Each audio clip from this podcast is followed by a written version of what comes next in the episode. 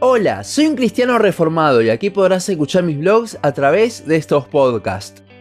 Continuamos con el estudio de la carta hacia los filipenses. Hoy veremos en los versículos 12 al 20 del capítulo 1 cómo Pablo se gozaba por sobre todo en Cristo a pesar de sus propias circunstancias. Estos versículos dicen, Quiero que sepáis, hermanos, que las cosas que me han sucedido han redundado más bien para el progreso del Evangelio, de tal manera que mis prisiones han hecho patentes en Cristo en todo el pretorio y a todos los demás. Y la mayoría de los hermanos, cobrando ánimo en el Señor con mis prisiones, se atreven mucho más a hablar la palabra sin temor. Algunos, a la verdad, predican a Cristo por envidia y contienda, pero otros de buena voluntad. Los unos anuncian a Cristo por contención, no sinceramente, pensando añadir aflicción a mis prisiones, pero los otros por amor, sabiendo que estoy puesto para la defensa del Evangelio. ¿Qué pues? Que no obstante, de todas maneras, o por pretexto o por verdad, Cristo es anunciado, y en esto me gozo, y me gozaré aún porque sé que por vuestra oración y la suministración del Espíritu de Jesucristo, esto resultará en mi liberación, conforme a mi anhelo y esperanza de que nada seré avergonzado. Antes bien, con toda confianza, como siempre, ahora también será magnificado Cristo en mi cuerpo, o por vida o por muerte como vimos en la introducción, Pablo estaba arrestado en Roma en el momento de escribir esta carta. Al enterarse de esto, es probable que los filipenses, por lo mucho que lo querían, se hubiesen preocupado y puesto mal. Ante esto es que Pablo escribirá esta sección tratando de calmarlos. Desde el versículo 12 vemos que Pablo no ve la prisión como algo malo, sino que ve el lado bueno,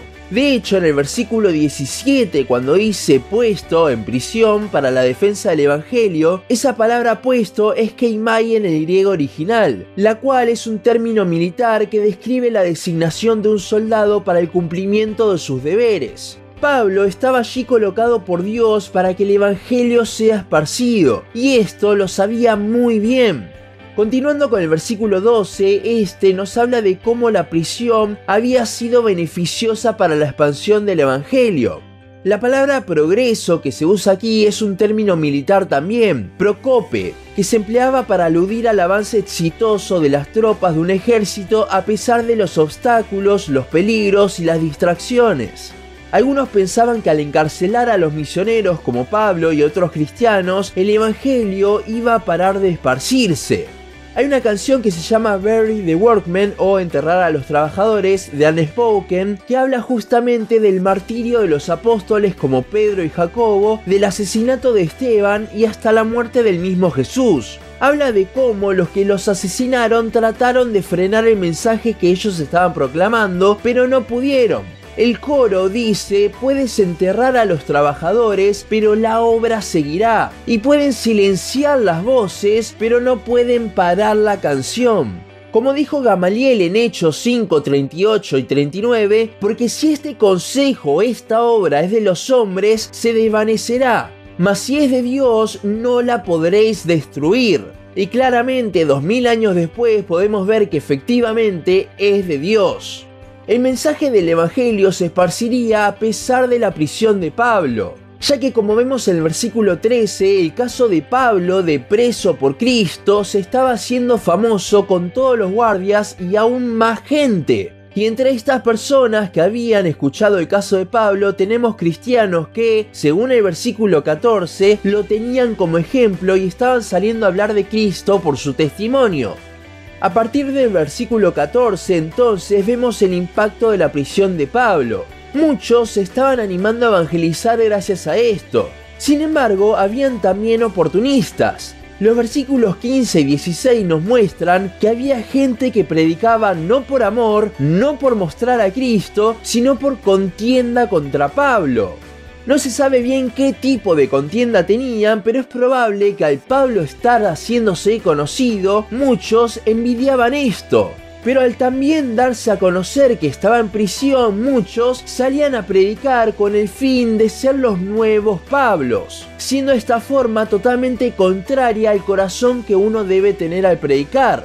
La palabra que se traduce como buena voluntad de aquellos que predicaban bien el Evangelio es eudokia, la cual se refiere no solo a la voluntad de una persona, sino a una satisfacción, un deleite, un deseo. Ellos veían que con Pablo, a pesar de estar en la cárcel, el Evangelio se esparcía igual y sentían el deseo de hacer lo mismo y la satisfacción de poder estar haciéndolo de momento en libertad. Volviendo hacia los que predicaban por contienda, podemos ver que igualmente predicaban el verdadero evangelio. Si algo podemos decir de Pablo es que él tenía un gran celo por el verdadero evangelio. Esto lo podemos ver en cartas como Gálatas, ya que a la menor diferencia con el evangelio real, Pablo ya marcaba el error. Sin embargo, esto no es lo que vemos aquí. En lugar de Pablo decir tengan cuidado con estos que predican por contienda, dice que se gozaba en que el Evangelio se anunciase. Versículo 18. Ahora, ¿cómo es que a pesar de estar arrestado, no sabiendo si sería sentenciado a muerte, podía estar gozoso por cosas que pasaban en el exterior? Esto es lo que Pablo desarrollará en el resto del capítulo. Por cuestiones de tiempo, de que si no se va a hacer muy largo, hoy veremos solo hasta el versículo 20 y la semana que viene veremos el resto. El secreto de Pablo era la confianza en Cristo, en su soberanía. En el versículo 19 veremos que él estaba confiado en que Dios utilizaría las oraciones de los filipenses por Pablo para liberarlo. Pero mientras nuestro primer pensamiento es liberarlo de la cárcel, vemos que esto no es tanto a lo que se refería Pablo, ya que él mismo en la carta nos habla de que no sabe cuál sería su sentencia final. Versículo 20, por ejemplo. Y quizás este versículo 20 nos puede dar un poco más de luz sobre esto. Vemos que Pablo anhelaba algo y que confiaba en que Dios no lo defraudaría. ¿Por qué? Porque deseaba que Cristo sea glorificado. Pablo sabía que sería libre la circunstancia que estaba atravesando, pero no sabía cómo. Podía ser dejado en libertad o podía ser ejecutado. Sin embargo, pasase lo que pasase, él estaba gozoso, ya que confiaba en que Dios se exaltaría en cualquiera de las dos formas mediante su vida. Y esto es lo que vimos en los versículos anteriores. Si era dejado en libertad, él podría seguir predicando el Evangelio, que fue lo que pasó según la tradición. Y si era sentenciado a muerte, lo cual sí pasó en el siguiente arresto que tuvo unos años más tarde, según la tradición, vemos no solo en los versículos anteriores que cualquier cosa era beneficiosa en las manos de Dios para el Evangelio, sino que podemos verlo en el resto de las epístolas que Pablo nos dejó, guiado por el Espíritu. Su legado ha hecho que Cristo sea magnificado, y este era justamente su anhelo. Tanto su vida como su muerte fueron para la gloria de Dios. Es esta confianza la que quería transmitir Pablo a los filipenses y lo que veremos que continuará desarrollando. Pero eso, como les dije, lo veremos más adelante. Para terminar con este podcast, mientras estudiaba para escribirlo, se me venía a la cabeza el año 2020 la pandemia hizo que todo el mundo esté preocupado por lo que pasaría. Pero creo que en circunstancias así es cuando más debemos tomar el ejemplo de Pablo. En medio de la prisión, él no se preocupó por la situación, sino que veía a Cristo en ese momento y se gozaba en que su sufrimiento provoque que Cristo sea anunciado.